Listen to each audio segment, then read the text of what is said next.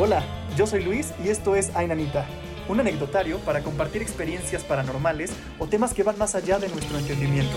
Comencemos. ¿Qué pasó? No, no manches.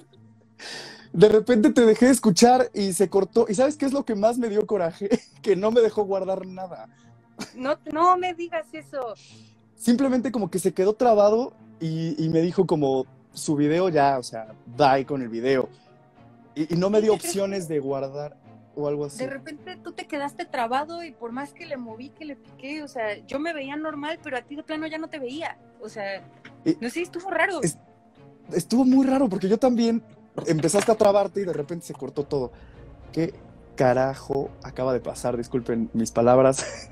Es que sabes que nunca nos había pasado esto. O sea, sí nos había llegado a pasar que se cortaba el tiempo límite de IGTV, pero ahora ya tenemos mucho más espacio para guardar lives más largos. Y esta vez se cortó así de la nada, ya no tienes live. Sí. Bye. Sí, estuvo bien ¿O raro. nos tampoco lo cerró alguien? que yo espero que no. ¿Quién sabe? Espero que no, qué miedo. Qué miedo. No manches, este, híjole, pues va a empezar así este live. Morita, bienvenida. Va de nuevo. Para todas las personas que estaban viendo este en vivo, sabrán, discúlpenme si están ahorita viéndolo en YouTube o lo están escuchando en podcast, no sabemos qué acaba de pasar, se nos cortó todo. Este, híjole, qué miedo, ya, ya me asusté. Sí, ¿eh? Y fíjate, todos en los comentarios me están diciendo, seguro fue el enano. No, cállate, cállate los ojos. No, gracias. Sí, no, no, cállate. ¿Sabes qué? No nos había pasado algo así desde un episodio, el tercer episodio de la primera temporada de este anecdotario, en donde se nos cortó la videollamada. Bueno, no se nos cortó, pero empezaron a escucharse cosas. O sea, dentro del audio se escuchan susurros, se, se mueven ciertas cosas, este, muy, muy extra. Qué raro. Ay, no, qué... Ya me. Pero vamos a poner un poquito en contexto en lo que estábamos, ¿no? Este, bueno, nos estabas contando que cuando eras muy pequeña, cuando tenías tres días de nacida, algo así, este, tu papá vio un enano. De reojo vio un enano y este, y el punto es que, o sea, básicamente de la historia súper preciosa porque su perrito de ese momento que tenía apenas cinco años de edad, un French Poodle que son súper longevos, dio la vida por Morita. Entonces, este, porque al parecer había una deuda de sangre, ¿no? De Este, vidas pasadas. de, de vidas pasadas, en donde te querían robar, un enano te quería robar, y esperemos que ese enano no esté por aquí queriendo cortar este live. No. Porque aparte, fue en esa casa, ya no te pregunté, ¿fue en esa casa donde estás ahorita viviendo? Sí, No, entonces espérate. fue en esta misma casa. Qué miedo. Y fíjate que ahorita en la casa donde estoy también pasan cosas y también con algo parecido a un enano, un elfo, un duende.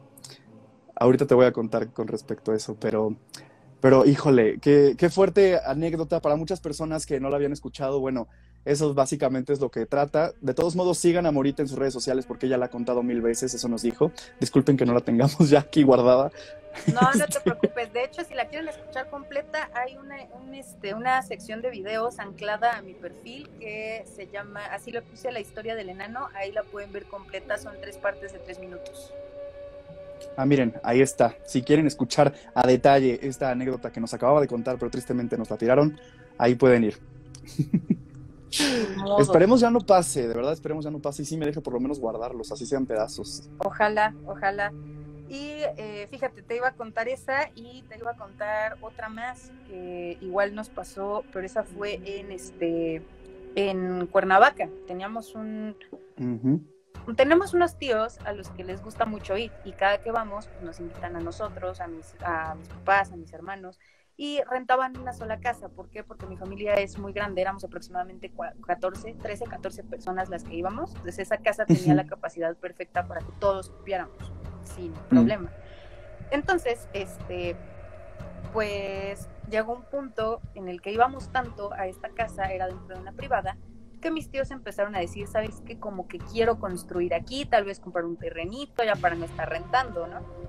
Entonces nos agarró un tiempo en el que todos los días, pues en, en las tardes, noches, después de comer, pues nos íbamos a, a- a caminar, así a ver las casas que estaban en venta, los terrenos, darnos una idea de la arquitectura del lugar. Nos la pasábamos observando casas, ¿no? Entonces, pues íbamos caminando y vimos una casa muy bonita, porque dijimos, no manches, esta tiene buenas ideas arquitectónicas, ¿no? Y me acuerdo perfecto, sobre todo, de unas esculturas en forma de lagartija, de metal, que estaban pegadas en la pared. Y en eso estábamos, eran como las seis y media de la tarde, cuando de repente bajó de, de la parte de arriba de la privada un niño en una bicicleta y se nos acercó y nos dijo, oigan, este, ya métanse a su casa, ya es bien tarde y aquí en las noches se apareció un niño. Y entonces, y, nosotros así de, o sea, ¿qué nos estás advirtiendo? Tienes como 10 años, no hables con extraños, ¿no? O sea, o sea, nosotros más preocupados por el niño le dijimos, sí, ya tú también métete a tu casa. Y el niño nos dice, no, es que yo sí puedo estar aquí porque a mí me cuidan. Se descubre el cuello y sacó unos, este, se les llaman eleques, que son como collares de santería. Ok. Y nos dijo, si quieren les puedo dar uno para que los cuiden. Y nosotros le dijimos, no, muchas gracias. ¿Por qué? Porque parte de mi familia es santera y sabemos mm. perfectamente que si no comprendes un tema, mejor no te metas con él, ¿no? nosotros no comprendemos la santería, mejor me meto. Mm. Entonces le dijimos, no, ya, ya nos vamos a nuestra casa. El niño se da la vuelta en la bicicleta y se metió exactamente a la misma casa que nosotros estábamos viendo. Y hasta dijimos, ay, mira qué casualidad, ¿no? Y ya. Ajá este, nos fuimos a nuestra casa. Ese día en la noche mis primas se ponen a jugar a las escondidillas. Yo tengo cuatro primas y mi hermano. Se pusieron a jugar a las escondidillas y de repente la más chiquita de ellas salió de abajo de una de las camas donde se había escondido y le dicen y le dice a mi tío, mira papá lo que encontré. Y le enseña a mi tío unas cuentitas igualitas a las de los eleques del niño. Idénticas a las del collar del niño. Y pues ahí nadie practica santería, ¿no? Y aparte pues, la señora hacía, o sea, la señora del aseo barría todos los días abajo de las camas. No, no encontramos una explicación de cómo llegaron esas cuentitas ahí. Entonces, pues ya mi tío se las quitó, le bendijo las manos, las tiró a la basura y se acabó. No recuerdo si al día siguiente o dos días después hicimos lo mismo, ¿no? Vamos a, caminar a ver las casas bla, bla, bla, bla. Y dijimos, hay que pasar otra vez por esa casa porque estaba muy chida. Igual nos encontramos al niño y le preguntamos, ¿no? este, de dónde compró las esculturas de la lagartija y bla, bla, bla, bla. Llegamos a la misma casa dos días después, te lo juro que fueron dos días máximo. Y la casa estaba abandonada. No manches pero abandonada de años, así de que las lagartijas escurrían óxido, así el pasto más alto que yo, así abandonada de décadas, décadas, así la, la, la alberca toda enlamada, el pasto estaba más crecido que mi altura, el pasto estaba más alto que yo, las ventanas estaban rotas, estaba toda grafiteada, las esculturas de lagartija, así el óxido se escurría de la pared y nosotros así de no te pases, ¿es en serio esto? No, no manches no comentamos nada porque pues estaban mis primas ahí, mis primas estaban chiquitas, han de haber tenido unos, la más chiquita de haber tenido unos siete años, y de ahí nueve, diez. Entonces pues, nadie comentó nada porque dijimos, es que si decimos algo las niñas se van a espantar, ¿no? Claro. Y entonces pues ya nada más los adultos nos quedamos viendo unos a otros así como de, chale, no te pases. Y ya nos seguimos de largo así como de, ay, vámonos a caminar a otra calle y nunca volvimos a pasar por ahí en nuestras vidas, o sea. Ok, hasta la fecha, ok. Hasta la fecha, y fíjate, mis tíos al final sí compraron su terreno ahí y sí construyeron en esa privada, pero nunca nos volvimos a acercar a esa calle. No fríes, porque aparte lo vi, es que lo vieron y fue como colectivo, ¿sabes? O sea, no fue que nada más tú lo imaginaras, sino que varias personas lo vieron. Sí, o sea, todos, todos íbamos a esa casa a preguntar cómo, qué arquitecto utilizaron, si ellos construyeron, dónde compraron las estructuras de lagartija, este, íbamos a resolver dudas. íbamos todos, iban mis dos tíos, mi mamá, una de mis tías, mi papá, yo, mi hermano ya estaba grande. O sea, fue colectivo. Y estuvo, ay, estuvo muy. Qué miedo. Qué miedo, no ese tipo de cosas, aunque por más que lo piense, aunque me exprima el cerebro, no puedo encontrar una explicación. Le puedo encontrar explicación a una sombra, a un ruido, pero algo así no puedo. Sí, no, está, está muy cabrón. Eh, eh, que pasen esas cosas, sí está muy complejo, porque por ejemplo, ahí te va ahora una anécdota mía, ¿no? Que también, este, personas que siguen este anecdotario, que por ahí vi algunos comentarios que todavía no saben de qué trata esto. Es un anecdotario paranormal, como lo dice el nombre. Este, vayan a checar los anteriores episodios, chequen el episodio de Mon, el episodio, todas las temporadas, la verdad es que están muy, muy buenos. Este, fíjate que en la casa tenemos un muñeco, un elfo. Esta historia ya también se la saben muchas personas que siguen este anecdotario, te digo. Y yo a los, creo que fue 8, 8 o 9 años, me puse muy necio, ya sabes, como de, mamá, es que quiero uno de estos muñecos, porque había en estas tiendas departamentales una línea de elfos, duendes, magos, etcétera, que se hizo muy famosa y vendían este tipo de muñecos de colección. Yo me puse súper necio de, por favor, mamá, cómpramelo. Este, bueno, ya, ten chamaco, ¿no? Berrinchudo, ahí está tu muñeco. y, y de repente, en unos meses, tuve un miedo irracional, pero cañón por este muñeco. O sea, no podía dormir, este, me daba mucho miedo estar cerca de él, me ponía intranquilo que estuviera por ahí. Entonces, este, le dije a mi mamá, ¿sabes qué? Regálalo, ya no lo quiero, llévate esa madre. Hablaba despectivamente incluso de, del muñeco este. Y mi abuela, su mamá, colecciona este tipo de muñecos, troles, bueno, coleccionaba, porque también pasaron algunas cosas con mis tíos y ellos. Este, y bueno, total que dijo mi mamá, ¿sabes qué? Le voy a guardar en esta caja con unas cosas que le voy a dar a tu abuela. Y yo, sí, va. Entonces mi mamá un día va saliendo hacia su trabajo, dejó la caja ahí como por la sala, cerrada, o sea, sellada. Yo voy al baño y me caigo de la manera más estúpida posible y me pego en la cabeza, pero entre que fue un tropezón, sentí que me empujaron, fue, pero yo estaba todo atontado por el madrazo en la cabeza y pues la cara es muy sangrona. Entonces cuando me levanto y me veo en el espejo, pues ya estoy bañado en sangre. No manché nada, simplemente mi ropa y mi cara, yo estaba chorreando muchísima sangre. Y cuando me fijo bien en el lavabo, está el muñeco bien sentadito en el lavabo y sus alas tienen sangre, mi sangre. No digas. Sí. No manches, qué miedo. Entonces le, le digo a mi mamá, obviamente no se va a su trabajo, me llevo a una clínica que me pongan puntadas y este y pues ya de ahí descubrimos que el muñeco hasta la fecha, de hecho mis amigos y familiares han visto el muñeco y en sus alas tiene pues estas manchas de ya sangre muy muy seca de que fue hace muchos años. Y, y pues ya no lo regalé, como que desde entonces sentí cierta tranquilidad después de que me metió mis madrazos por quererlo regalar, pero este pues lo tenemos ya en casa y dije, no sé qué pasó, no le encontramos una explicación. Sin embargo, después también pasa que se mueve, cambia de lugar. Este, mis amigos han estado en fiestas y de repente lo ven en un lado y ya al rato ya alguien lo encontró en otro lado y nadie lo movió. Si le dejas dulces, amanece con la boca manchada del dulce y la envoltura abierta. Este, o sea, han pasado situaciones con este muñeco que no le damos explicación porque en esta casa de repente solo estamos mi mamá y yo. Este, y justamente creo que hoy, hoy en la mañana mi mamá despertó y me dijo, oye, tú en la noche saliste. Y yo le dije, sí me asomé porque tuve una, este, como una pesadilla. Yo de repente sufro de pesadillas. Y tuve una en donde la casa se incendiaba y, y me empezó a llegar el aroma quemado. Y eso me despertó, el, ol- el oler a quemado.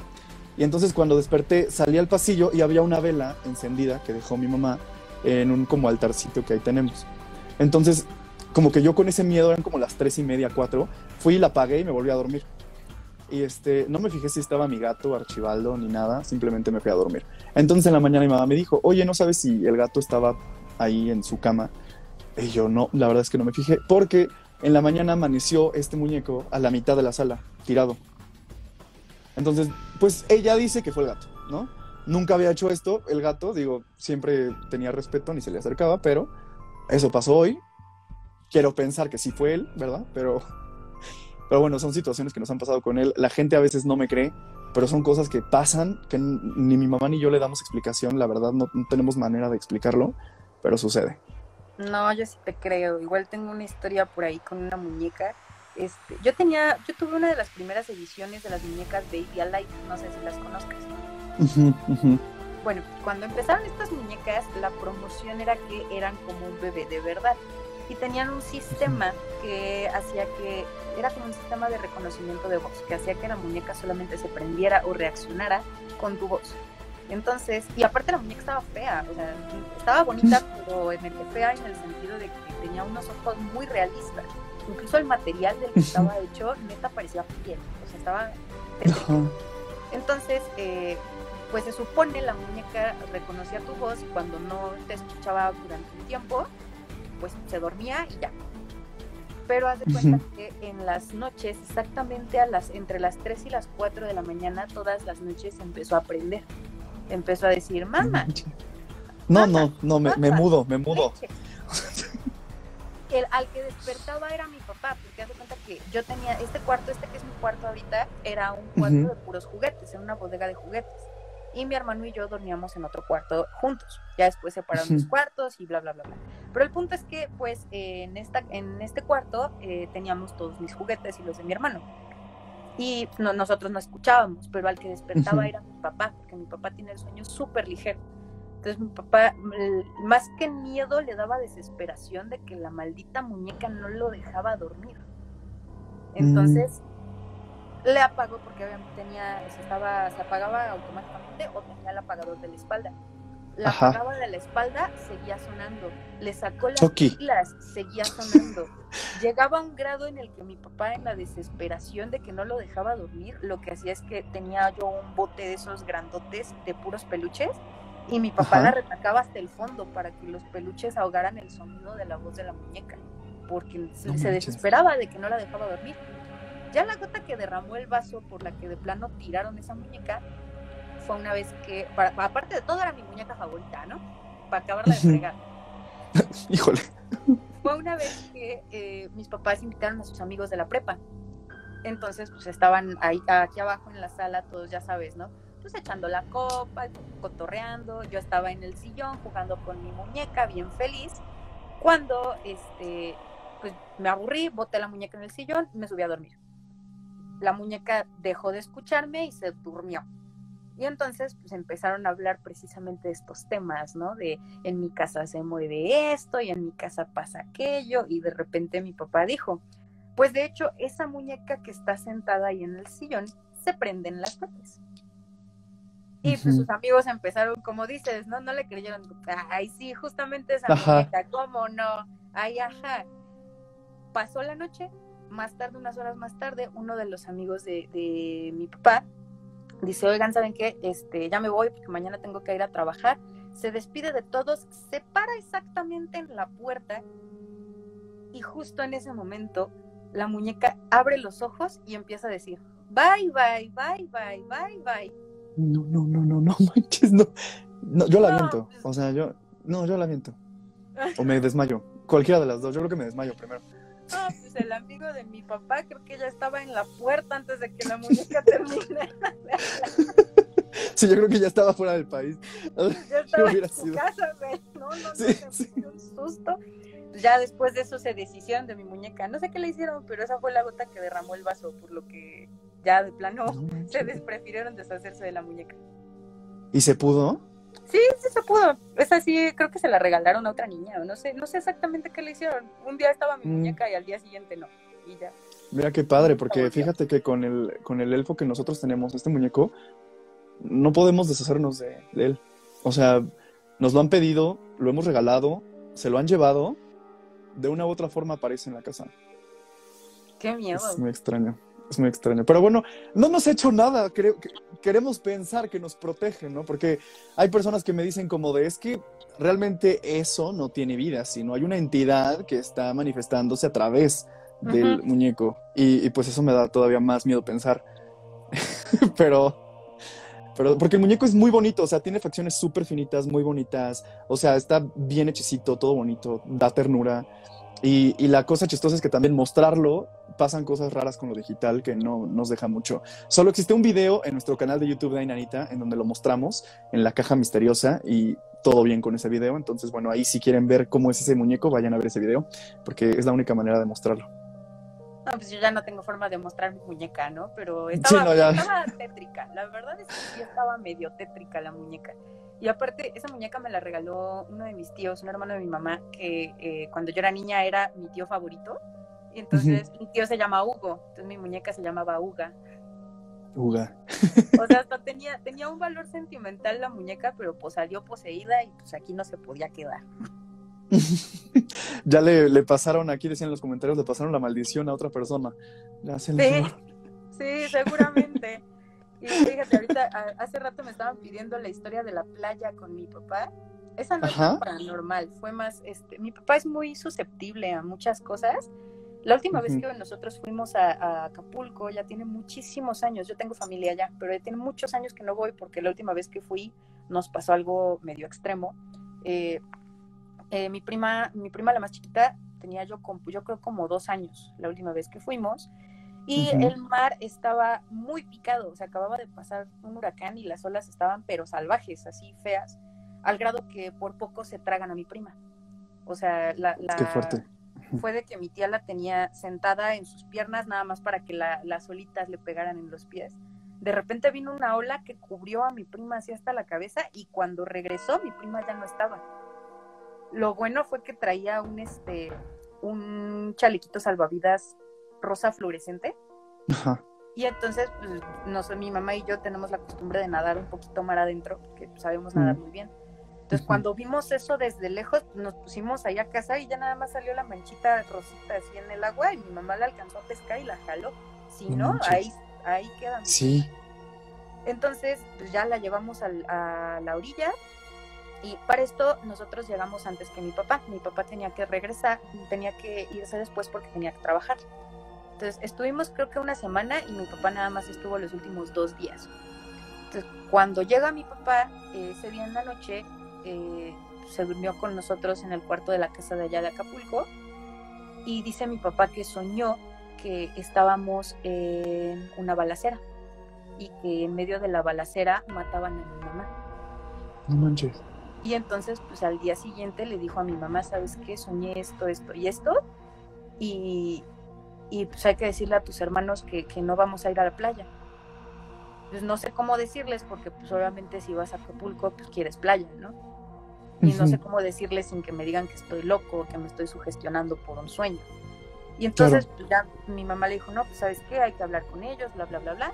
Y cuando van saliendo, afortunadamente uno de mis tíos le dijo a mi papá, oye cuñado, ¿sabes qué? Es que el día de ayer el mar estaba muy salvaje, por poco se lleva a Megan. Yo sé que son tus únicos dos días, pero pues mejor no hay que ir a la playa porque se exponerá a los niños. Mm. Y mi papá, pues todo aliviado de que ya no tuvo que hablar con ellos, ¿no? De, ay, sí, cuñado, no, no te preocupes, nos quedamos aquí en la casa, la alberquita y tan, tan, ¿no? Y pues ya, eh, nos quedamos ese día en la alberca, al día siguiente nos íbamos a ir en la noche y mi papá en la mañana salió por unos tacos para desayunar, creo, Ajá. que se encuentra, se encontró un puesto de periódicos afuera de la taquería donde fue a comprar nuestro desayuno. Y pues mi papá así por curiosidad agarró el periódico y en primera plana salió la noticia de que hubo una balacera exactamente en el puerto, en el puerto en el que nosotros vamos, en No Puerto. Marqués se llama. Exactamente la- el día anterior hubo balacera ahí. Y mi papá El sueño predictivo. soñó que mi que mataban a mi mamá en una balacera. No manches, Y el sueño predictivo, y- ¿eh? ve, Wow. Sí, sí, sí. y ve, hermanitas, o sea, y entonces pues ya mi papá agarró el periódico y pues, se regresó a la casa y cuando llegó dijo, miren, aquí están los tacos, Angélica, Angélica es mi mamá, Angélica, ven, tengo que hablar contigo, se meten al cuarto y le enseña el periódico. Y pues mi mamá blanca, ¿no? O sea, imagina. Claro. Y pues ya salimos y le dijimos a mis tíos, tenemos que hablar con ustedes. Y ya sentados en la mesa les, les explicó a mi papá, anoche soñé que le pasaba esto a Angélica y ta, ta, ta, ta, ta, ta. Aquí está el periódico. Y esa fue la última vez que fuimos a Acapulco. Tiene fácil unos 10 años que no voy. No manches, qué fuerte. Está cabrón, o sea, cómo su sueño fue tan, este, predictivo. Sí. Híjole. Sí, Ah, o sea, sí- antes, o Sí es algo paranormal, o sea, sí. Porque, pues, o sea, ese tipo de cosas como de premonición, ¿no? De que si bien no sabes bien qué onda, pero pasan estas cosas, sí tiene, tiene cosa paranormal.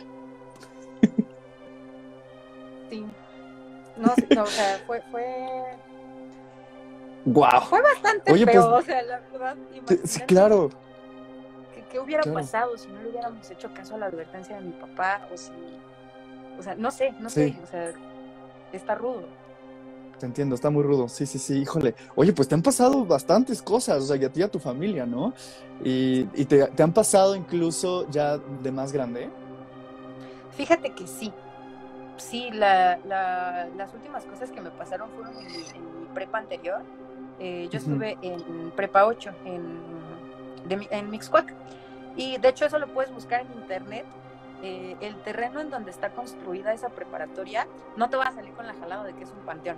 Este, eh, anteriormente, fue- ese, ese terreno fue parte del terreno del manicomio de la Castañeda.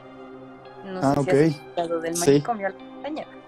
Todas sí, las atrocidades que se, que se vivieron ahí, que una vez mataron un malecón completo, este, que la gente vivía comiendo su propio excremento, que los torturaban con electricidad. Se vivieron Sí, horribles cosas ahí. Y, eh, y el terreno donde estaba ese, ese manicomio actualmente es Prepa 8, es la preparatoria número 8 de la Nacional Preparatoria de la UNAM. Y yo estudié ahí. Ujú. Y pues yo, yo practicaba teatro, yo estaba en el taller de teatro y genial. haz de cuenta que del escenario tú volteas hacia arriba y se ve la cabina de luces. Ujú.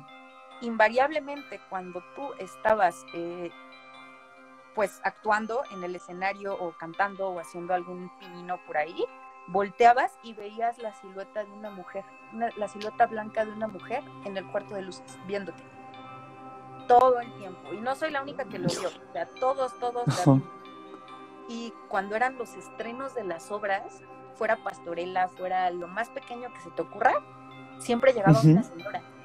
Una señora que se sentaba en primera fila y nadie la conocía. No era directivo, no era mamá de nadie, no era, o sea, simplemente iba a todas las obras y nadie la conocía.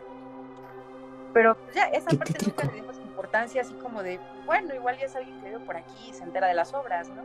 Pero Ajá. invariablemente se veía la silueta y aparte se enojaba si no salíamos al escenario, porque había veces que ensayábamos no en el escenario, sino a puerta cerrada, en los camerinos. Ujú. Y cuando ensayábamos en los camerinos, que cerrábamos la puerta, eh, tocaban la puerta. Así cada 10, 15 minutos se escuchaba. Y pues salías y abrías y no había nada. Y No cerrabas y a los 15 minutos otra vez.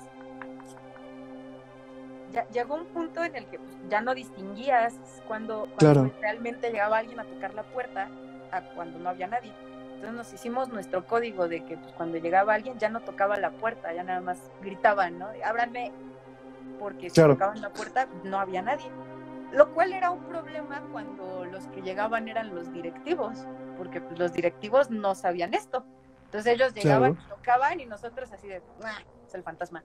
Y ahí los dejábamos parados horas que les esperando que les abriéramos. No manches. Ajá. Pero pues sí, híjole, eh, también se escuchaban cosas este, de ese estilo en mi preparatoria, pero lo chistoso de mi prepa es que, bueno, en la ciudad de Puebla, es que debajo de esa escuela hay muchos túneles que conectan con varias iglesias y, cosas de, la ciudad. Entonces también se dice que hay cuerpos y que ya sabes, ¿no? Estas leyendas urbanas de ahí. Pero qué miedo las escuelas también, me da mucho miedo. Y el tuyo estaba en la Castañeda, ¿no? Esta sí es certificada, o sea, de hecho está en la página de la prepa. Si tú te metes a la página de prepa 8 y te metes a la sección de historia, abiertamente está en la página de la prepa que ese era el manicomio de la Castañeda. O sea, eso lo puedes encontrar en cualquier página de internet. Neta es certificado. No es, no es algo así que diga el alumno de, ay, yo quiero la Castañeda. No, está en la página Ajá. de la prepa. No manches, todas las energías que se movieron ahí, todo lo que pasó brutal ahí, no, no me, no me imagino, qué Y ahí tomabas clases. Y fíjate que yo iba en la mañana y nunca me pasó nada, pero tenía compañeros de la tarde que sí me platicaban que, que en la noche Ándale. te veían cosas y sí. No, O no, sea- no, qué miedo ser del vespertino en esa escuela, no. Sí, Sí. de hecho sí, porque aparte pues, el vespertino es mucho más, este, mucho menos recurrente, o sea, está, está muy vacía la escuela en el vespertino, mientras en la mañana éramos grupos de 40, 50 alumnos, pues pasaba algo ni cuenta te dabas. Pero en la tarde sí hay grupos de tres alumnos, cinco alumnos, donde si No pasan manches. cosas, sí te das cuenta. Claro, Y había gente que salía de la prepa a las 10 de la noche. Híjole, no. Qué miedo. Entonces, pues sí, sí, o sea, a mí nunca me pasó porque afortunadamente yo estaba en la mañana, si acaso me quedaba al teatro, yo salía a las 5 de la tarde de la escuela. Pero Sí, sí pues tenía sí, compañeros sí. que salían a las 9, 10, que sí decían, es que en la noche se escuchan sombras, se escucha gente caminando en el laboratorio de física, o sea, ellos sí me decían que en las noches era mucho más notorio. Claro, quién sabe por qué, ¿no? Pero qué miedo estar en ese tipo de lugares tan, tan noche. Y digo, supongo que la escuela pues se veía un poquito mejor que lo que fue el hospital, ¿no? Por lo menos un poquito más renovada y cosas Sí, así. sí, digo, demol- demolieron todo. O sea, de la Castañeda demolieron todo y construyeron todo desde ceros. Pero pues no quita que ahí pasaban cosas Claro. feas y muy feas. O sea, los Sí. reportajes que yo he visto de la Castañeda, no manches, qué horror. No puedo creer que tal crueldad exista en el humano. Mm, Híjole, no. Nos sorprenderíamos que cada cosa que te enteras de lo que ha hecho el ser humano, merecemos la extinción inmediata, la verdad. Definitivamente, definitivamente, ya. COVID, llévanos a todos. Sí, ya. Este, hola Víctor Frankie, por aquí andas. Vayan a ver su episodio. Fue el tercer episodio el que les estaba diciendo que se escucharon cosas en ese live. Ahí anda Víctor. Este, oye Morita, tengo unas preguntas para ti. Échalas. Tengo unas preguntas. A ver, cuéntanos. Si es que existe, ¿cuál dirías que es tu mayor miedo? Quedarme sola. Me da Quedarte mucho sola. miedo la soledad. Definitivamente. En, en cuanto a lo paranormal, no tengo tantos miedos. O sea, simplemente es algo que no entiendo, pero no porque no lo entienda significa que le debo de tener miedo. Pero si tuviera que elegir un miedo paranormal, probablemente serían los aliens, pero pues realmente tampoco me dan tanto miedo. Ok, ok. Quedarte sola, híjole. Sí. Entiendo un poquito el, el sentimiento, la verdad. Este. Esta está buena, a ver. ¿Tienes este película de terror favorita? Película de terror favorita. Yo creo que sería este El cementerio de mascotas, la original, basada en la novela de Stephen King. Muy buena.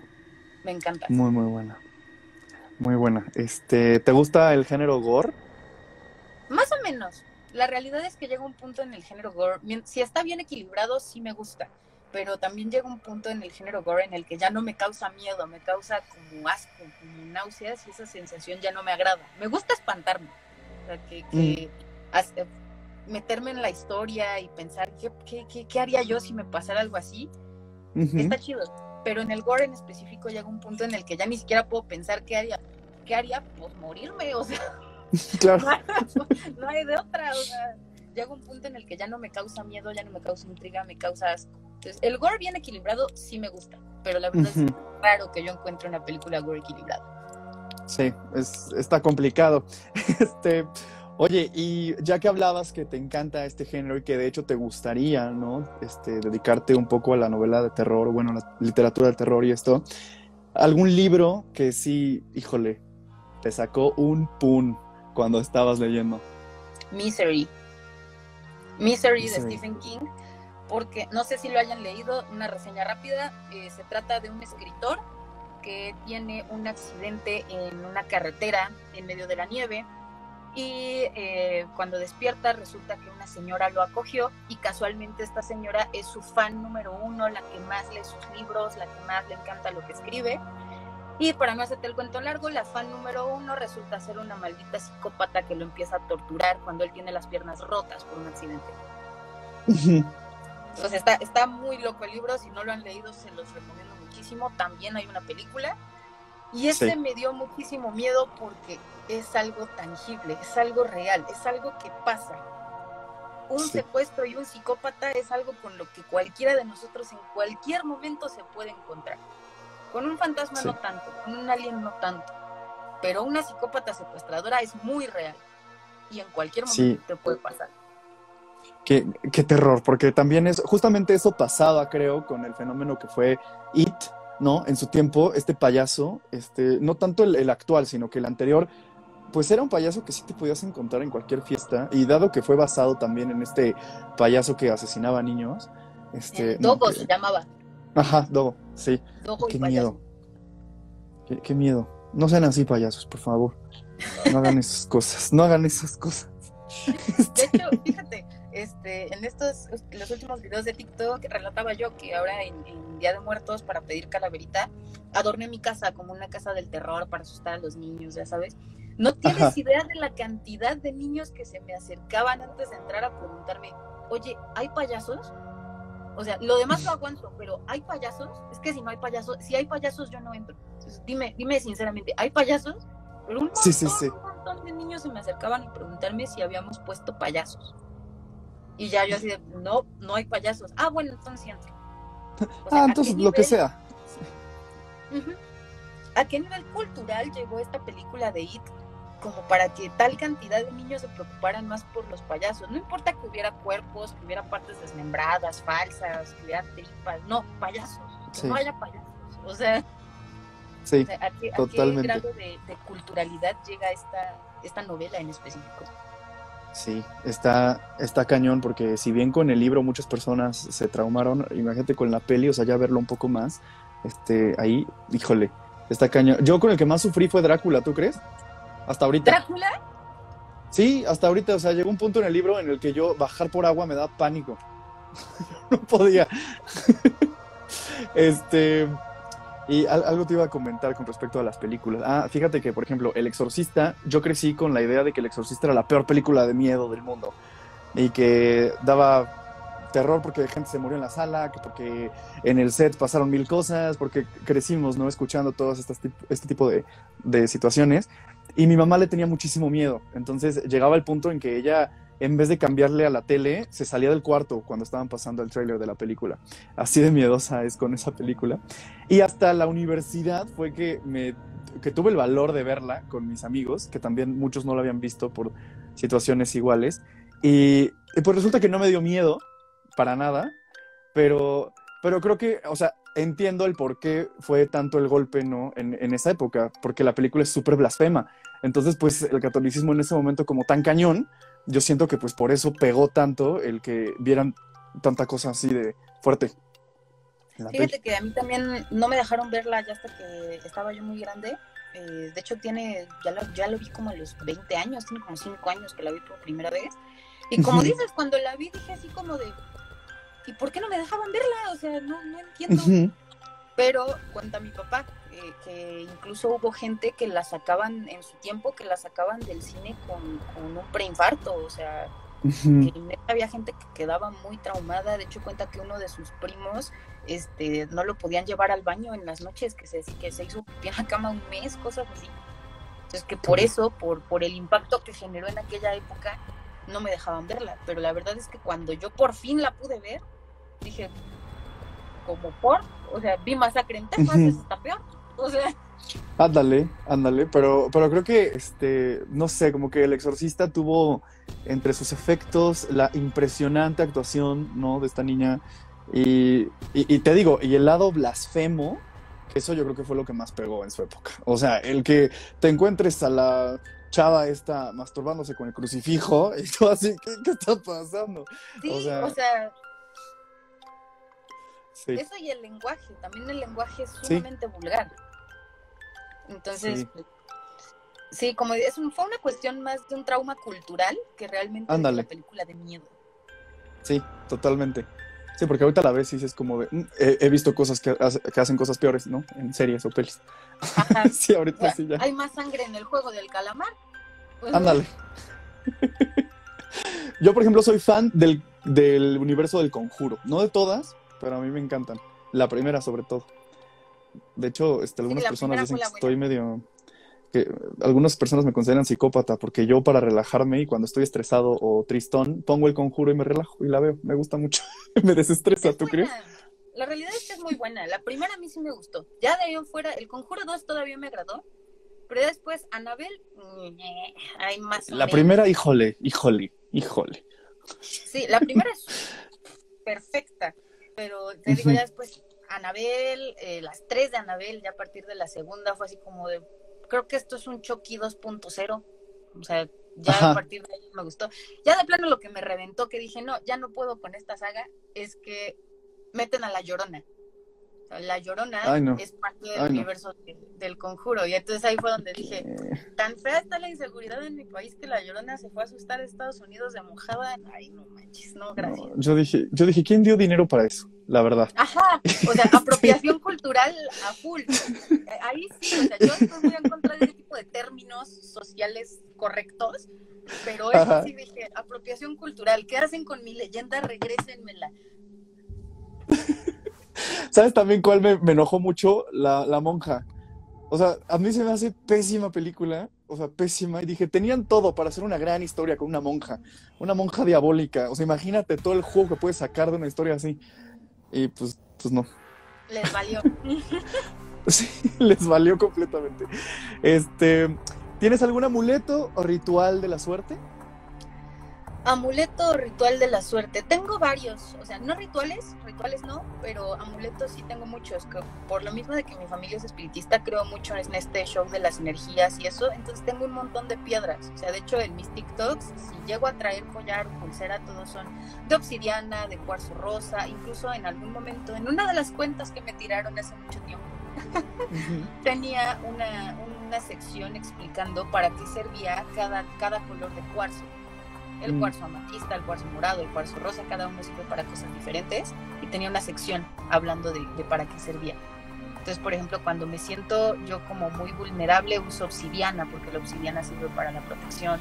O cuando me siento así que, que mi relación va a valer gorro, me pongo cuarzo morado, porque el cuarzo morado es de eh, atracción del amor. Cosas así me voy a bañar en cuarzo morado yo, así, chingada, me voy, a, me voy a tirar en piedras moradas.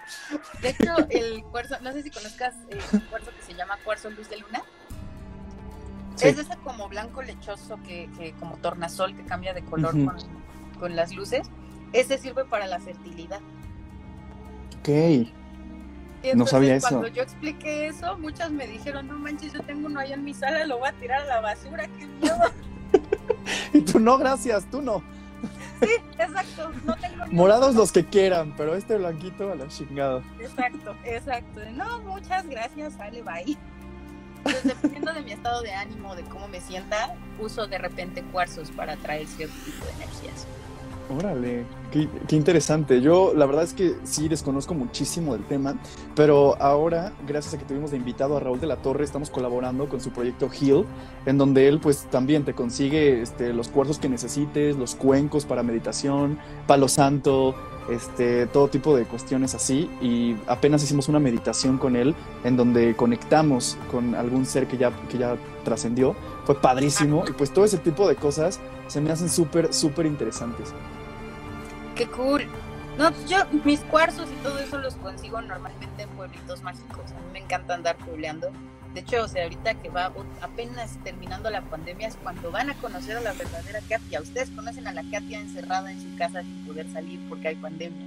Ahorita que ya estoy vacunada van a saber quién es Katia. Yo me la paso en pueblitos mágicos, me la paso en este en playas, me la paso viajando, me la paso en antros, me la paso en fiestas, o sea, yo soy muy sociable. Entonces, todos mis cuarzos normalmente los he comprado en Yecapixtla, en Yautepec, en Real del Monte, en San Miguel de Allende, en Chorro de Público. Qué genial. Me gusta ahí andar visitando. Es padrísimo, es padrísimo. Y fíjate que de los cuarzos yo sí creo, gracias a mi abuela este, materna, que ella desde que yo era muy pequeño me contaba que, que a veces nos defienden de malas energías o de ciertas cosas cuando conoces a una persona y te vibra mal o vas a un lugar y sientes pesadez, este tipo de cuestiones que todos y todas hemos de repente sentido. Este, a ella se le rompían los anillos, se le rompían las pulseras de la nada y ella me explicaba que porque como que ellos este, recibían toda la mala energía y así se reflejaba. Sí, efectivamente, cuando el cuarzo ya no es capaz de, de retraer esas energías negativas, terminan rompiéndose. De hecho, por eso a mucha gente no le duran los cuarzos, pero realmente el cuarzo lo que tiene que hacer es pasar por un proceso de limpieza cada determinado tiempo, cuando empieza a oscurecerse o cuando empieza a cambiar el color, a opacarse, tiene que pasar un proceso de limpieza espiritual para que libere todas esas energías y ya después volverlo a poner. Si no pasa por ese proceso de limpieza, obviamente llega un punto en el que el cuarzo ya no puede más y termina reventando. Mm. para que los cuarzos tienes que limpiarlos de todas esas energías. O bueno, eso decía mi bisabuela, ¿no? sí, pero por ejemplo, sí hace sentido.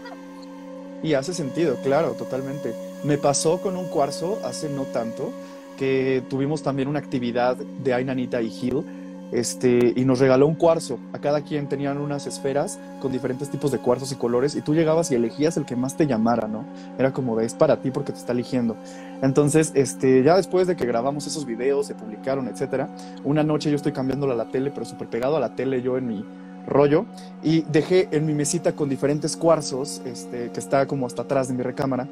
Y de repente escucho un piedrazo hasta enfrente, en la puerta, que, o sea, que aventaron una piedra y cayó. Y cuando me doy cuenta, ese el cuarzo que yo me había llevado de ahí. Que, o sea, ¿cómo llegó ahí? No lo sé, porque tú dijeras, bueno, se cayó, pues cae donde, ¿no? Se quita Ajá. por lo menos de la puerta y no rueda tanto, o sea, no se va hasta el otro extremo de la recámara y todavía golpea la pared así con esa fuerza. Entonces, en ese momento le hablé a Raúl, le dije, esto está vivo, ayúdame, ¿qué está pasando? Y ya me dijo que pues la energía y todo ese rollo ya me tranquilizó, pero híjole, sí fue un poco extraño. Sí, me imagino, o sea, qué horror. Fíjate que a mí nunca se, bueno, sí se me rompió uno, uno rosa en algún momento, pero, y casualmente se me rompió. El cuarzo rosa es para la, o sea, el cuarzo morado es para atraer el amor, el cuarzo rosa es para mantenerlo, o sea, para, para como para señalarte si estás con la persona correcta, por así decirlo. Y casualmente con el ex que más me lastimó, que más me dolió aquí, con ese se me rompió. Híjole, se sabía, en ese cuarzo se supo todo. Era una red flag y no lo vi. Hasta tus cuarzos se rompieron y tú ahí seguías, no te Ah, diste cuenta. después, Pero pues bueno, hay que pedir. No, hemos estado ahí, hemos estado ahí, así que no te sientas mal. A todas nos pasa. Este, oye, a ver, antes de pasar a la última pregunta, ya para concluir este anecdotario que se nos fue rapidísimo, este, ¿tienes alguna otra anécdota que nos quieras comentar que sí te sacó mucho de onda? Yo creo que sí. Una vez que fue aquí en mi casa, justamente, igual en esta misma fucking casa, estaba yo en la secundaria, tenía como 13 años. Y este.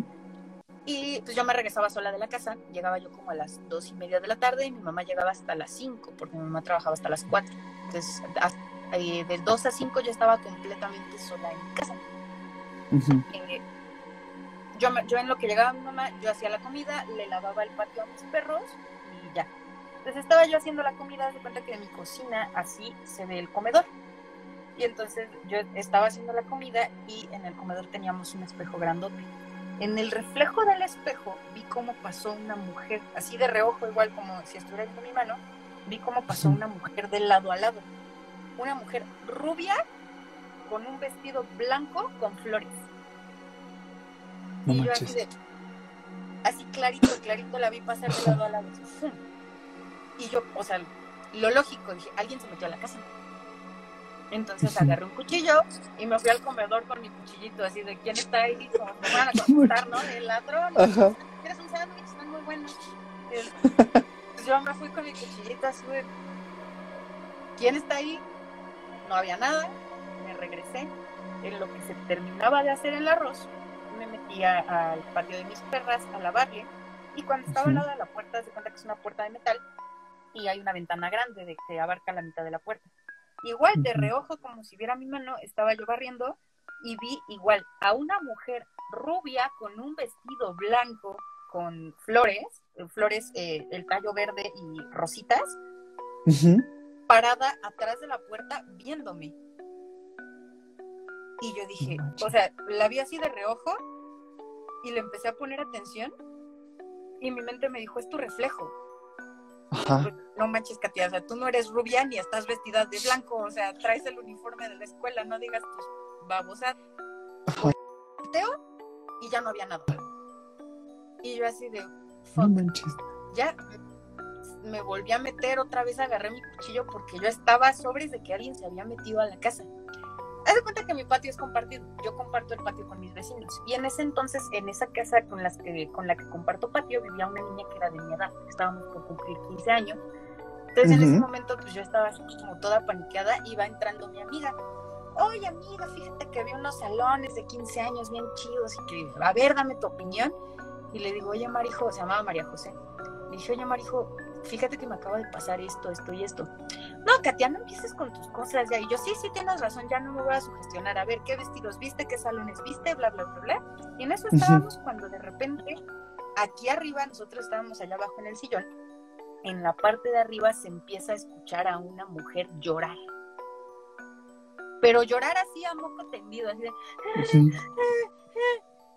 Y María José agarró su computadora y se salió al patio. Y yo dije, no, es que alguien se metió. O sea, no puede ser, alguien se metió. Y volví Sí. a agarrar mi cuchillo y voy para arriba. Te digo, yo siempre trato de buscar lo lógico. Sí. Agarré mi cuchillo y me subí y no había nada.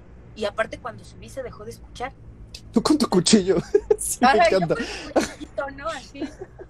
Y ya de repente, del cuarto de mi hermano, eh, haz de cuenta que el cuarto de mi hermano tiene una ventana que va a dar a unas sotehuelas, que pues hay cuatro sotehuelas conectadas con las casas de atrás y la de al lado. Entonces yo dije, igual y alguien está llorando en la sotehuela y, y necesita ayuda, ¿no?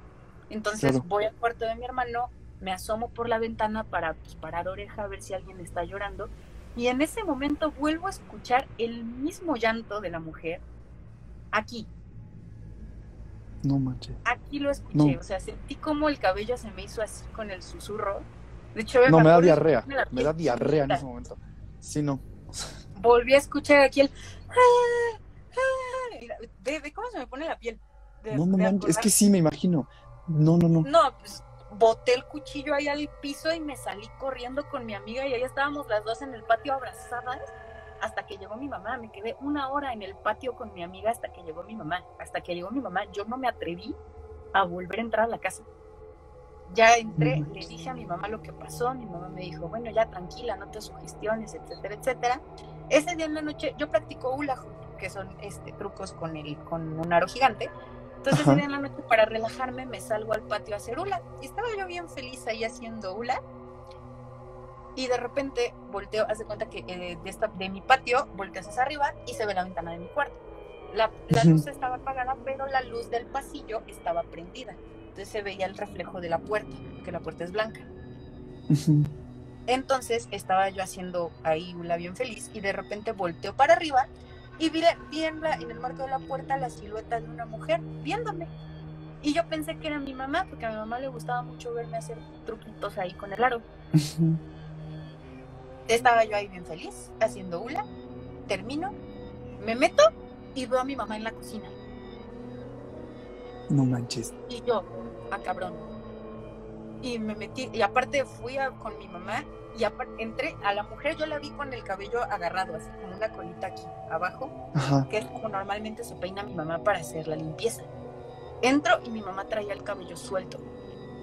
Y aparte estaba en la cocina. Y entonces me quedé así y le digo a mi mamá, oye, ¿tú subiste a mi cuarto a verme así, así? No, no, ¿cómo voy a dejar la comida? Se me va a quemar. Y yo, "Ver".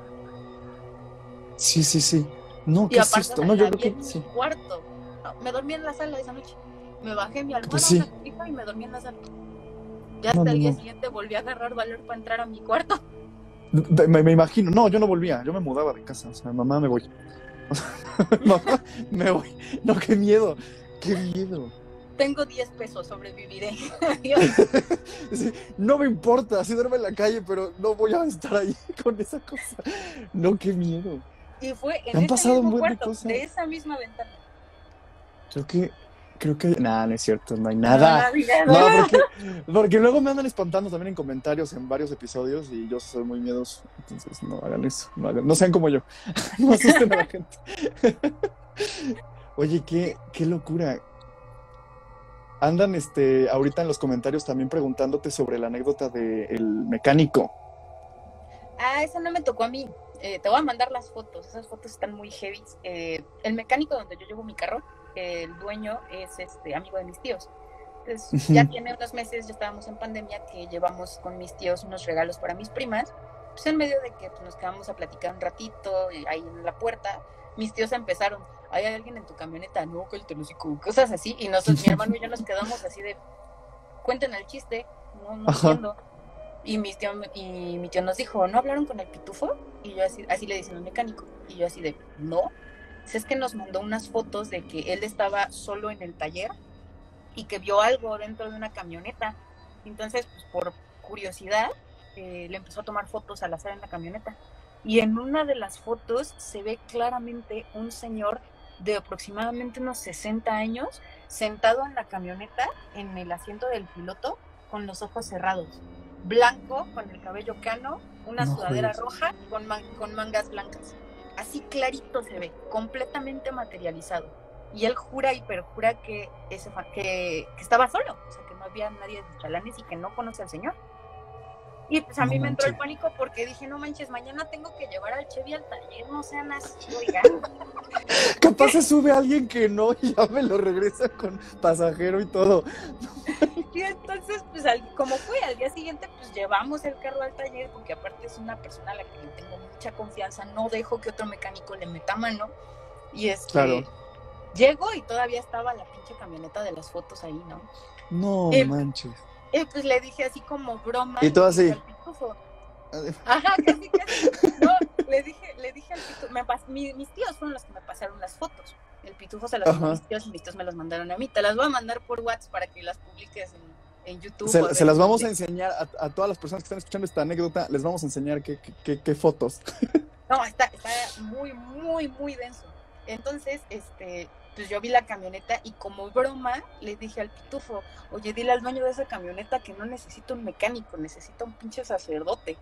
Y este, y entonces el pitufo me dice, ¿sabes qué? Eh, no, pues ya estoy acostumbrado. Y yo, ¿cómo acostumbrado? Me dice, sí, es que, pues de hecho yo tengo una, una urnita de cenizas ahí en el, en el taller, abandonada. Y yo, ¿cómo? Y ya me platicó, sí, fíjate que hace muchos años, hace 16 años, que cuando recién abrí el taller, llegó una persona que traía en el carro consigo una urna de, de cenizas de un muerto. Y me dijo. ¿sabes qué? Te la dejo en lo que reparas el carro porque pues, no me lo puedo llevar en mi camión. Y entonces pues, le dijo, no, pues sí, déjala. Y que todavía, de hecho, esta persona hasta se puso a llorar con él y le platicó cómo, cómo murió la persona y se la describió físicamente. Era un señor moreno, de cabello chino, bla, bla, bla, bla, bla. Y ya, eh, después de una semana le marca, sabes que tu carro ya está, llega la persona, se lleva el carro, pero no se lleva la urna, dejó la urna ahí. Y todavía el pitufo le marcó, oye, ¿sabes qué? Pues dejaste tu muertito, ¿no? ¿Sabes que Ahorita ya tengo prisa, pero en la semana paso por él. Pues esa Ah. semana nunca le especificó cuál, han pasado 16 años y la urnita sigue ahí. Y haz de cuenta que este dice que unas semanas después de que esto pasó, un amigo suyo fue a arreglar su carro, pero este amigo suyo es como medium. Mm. Y entonces él dice que pues llevó, le dijo, oye, ¿sabes qué? Chécalo, a ver qué tiene, ya de ahí me cotizas. El pitufo se mete abajo del carro pues, para manipular el motor y dice que estando, ya sabes, así acostado debajo del carro, en contra de su cabeza vio como una sombra de que alguien caminó. Pero pues estaba su amigo ahí, entonces dijo, es este güey se sale, se, se levanta y se mueve a la parte del cofre.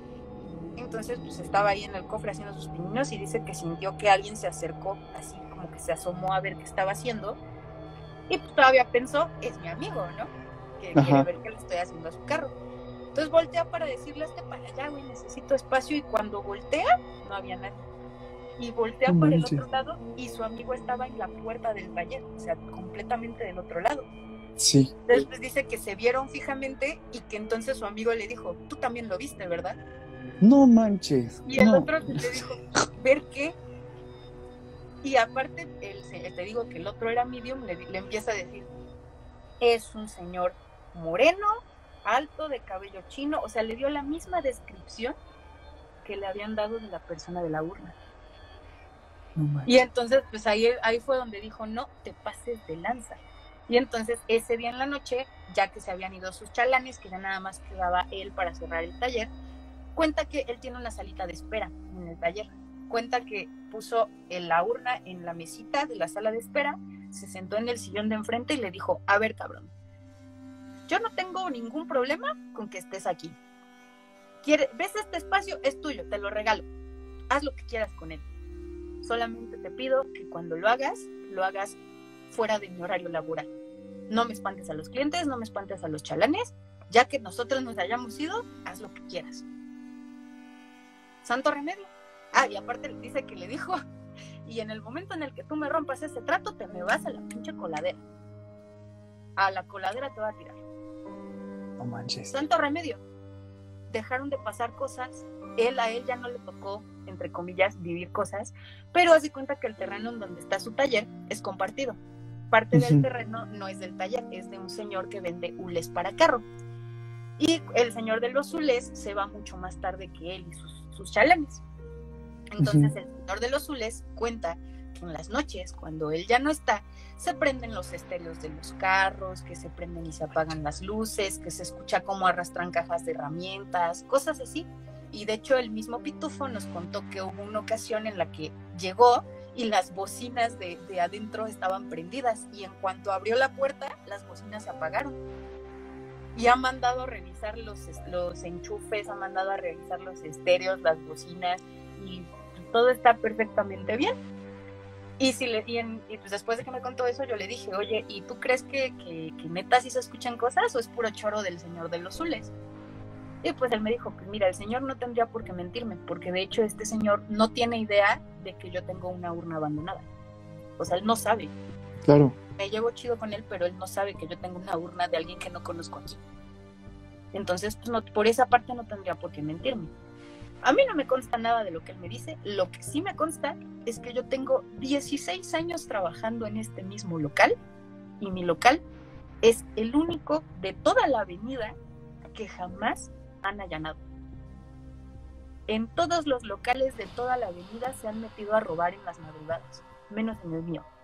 Y ha habido veces que se me olvida poner los candados, la, la parte de arriba está completamente descubierta, está súper chinga meterse. Las, este, la, los, los carros yo los dejo abiertos. Tengo cosas de valor, o sea, tengo partes de carro, tengo llantas, tengo... Y jamás se han metido a robar. Está más en chinga meterse a mi local que meterse a otros 20 locales que están aquí en la avenida y a eso sí los han asaltado, y a eso sí, los sí se han metido a robar en las noches. Al mío no. En 16 años jamás se han metido. ya me hizo un compa en el más allá. Ajá, yo no, pues qué perro guardián y qué la fregada, el fantasma. Excelente servicio, 10 de 10. Sí, no manches, se hicieron compas como da, pues mira, yo aquí vivo, te cuido. Este, Pago mi renta cuidándote el changar. Me Ándale, algo así. Híjole, qué sospechoso, ¿no? Que se quedara, o sea, que dejaran ahí las cenizas, qué feo también, que lo abandonaron ahí, pobrecito señor. Pero, pero pues mira, ya, ya encontró ahí en qué entretenerse mientras está atrapado en este plano, que quién sabe cuál sea. Sí, de hecho, pues dice, no, pues ya ni le tengo miedo, ya me acostumbré. Entonces, pues eso de las fotos, pues sí, sí se ve muy cabrón, pero pues X. O sea, él lo, platicaba así como de, ah, me encontré cinco pedos en la calle, súper casual.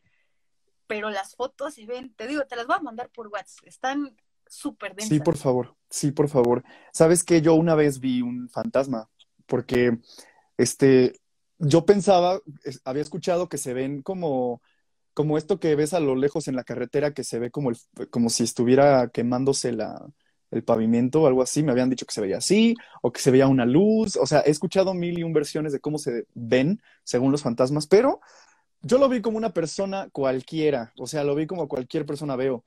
Y yo iba a entrar a la casa de un amigo y este, porque íbamos a ir a cenar con, sus, con su familia. Y me dijo, güey, ya está cerrada la casa con llave, que no sé qué. Le dije, no, pero es que se escucha música y hay una luz prendida, voy a pasar rápido al baño. Me dijo, no, güey, lo que pasa es que prenden el radio y dejan la luz prendida para que piensen que hay gente y no se metan porque pues México, ¿no? Entonces, este, dije, bueno, este, déjame ver porque creo que sí hay alguien, entonces sí no paso rápido. Y sí, pasa alguien, iba caminando un chavo, o sea, lo vi perfectamente cómo va caminando, como de treinta y tantos años, y va a subir las escaleras, porque para esto la casa tiene como muchos vidrios, estábamos en el jardín, entonces se ve hacia dentro de la casa. Va caminando, va a subir las escaleras y ya no sube. Entonces a mí se me hizo un poco extraño. Voy a entrar a la casa y sí, está cerrada con llave. Le dije, oye, pero es que está extraño porque si hay alguien, fíjate que vi a alguien, o sea, está vestido así, que no sé qué. Mi amigo se quedó como privado y me dijo, ahorita me cuentas con mi papá en, la, en el restaurante. Llegamos al restaurante, le cuento a su papá y el papá blanco casi se pone a llorar y me dijo, es que es mi hermano. O sea, a quien viste, así como lo estás escribiendo, me enseñó una foto y es a la persona que vi en su casa. Y me contó que había fallecido en un accidente. No había manera de que yo supiera cómo era, cómo iba vestido, cómo todo. O sea, ahí sí me impresioné mucho, se me puso la piel súper chinita y dije, no mames. Claro. Claro, qué horror.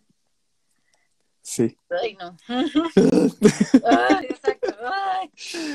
Híjole, y pues, Morita, tristemente llegamos al final de este anecdotario. Muchas gracias por la invitación, de verdad lo disfruté muchísimo. Qué bueno que se haya sido, de verdad, nosotros también. Muchísimas gracias por tus anécdotas, por ser parte de esto. Te mandaremos ahí un regalito, Dainanita. Estaremos pendientes y, ¿por qué no, colaborar este, más adelante en otras temporadas de este anecdotario? Yo encantada, muchísimas gracias, de verdad lo disfruté mucho y te mando las fotos por WhatsApp, te juro que sí te las voy a mandar. Sí, por favor, para que también las personas que aquí no sabían de esta anécdota las puedan ver y sepan de qué estábamos hablando y lo vean junto conmigo. Y con todo el team, también a las personas que nos están viendo y que estuvieron aquí escribiendo, muchísimas, muchísimas gracias. Recuerden suscribirse, seguirnos, vean los demás episodios. Tenemos episodios con Mon Valenzuela, que le agradecemos y le mandamos un besote. Este, la mamá Cuervo, tenemos este, anecdotarios con leyendas legendarias, con Susana Zabaleta, entre muchas otras personas. Este anecdotario va creciendo. Y pues bueno, Morita, mil, mil gracias por haber sido parte.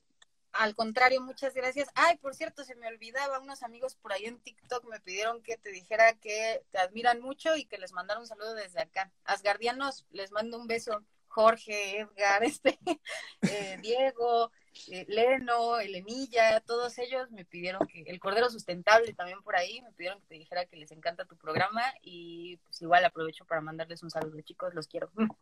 Qué chidísimo, mil, mil gracias. Vénganse, este anecdotario es para todos y todas. Aquí podemos compartir nuestras anécdotas entre todos. Escríbanos al correo contacto arroba inanita.mx para seguir escuchando y leyendo sus anécdotas. Queremos escucharlas de ustedes. Muchas gracias, Morita. Cuídate mucho. Igualmente, cuídate. Muchas gracias. Bye. Bye. Y pues ella fue Morita. Muchísimas gracias a todas las personas que se conectaron. Dani Son dice Simón, este, ¿qué dice? Asgardianos por siempre. Sí, saludos a todos ellos. Me la pasé súper, dice Beatriz Mendoza, Esteri, Cris Caballero, chao. Adiós a todos y todas, cuídense mucho, este, manténganse a salvo el próximo, la próxima semana nos vemos para el final de esta quinta temporada. Así es, ya se termina esta quinta temporada. Estén pendientes de quién va a ser la persona invitada de la próxima semana. Vamos a cerrar con broche de oro, entonces estén pendientes de las redes sociales de Ainanita porque avisaremos quién será nuestra siguiente invitada o invitado, quién sabe. Estén pendientes. Cuídense mucho, yo soy Luis, chequen los demás anecdotarios.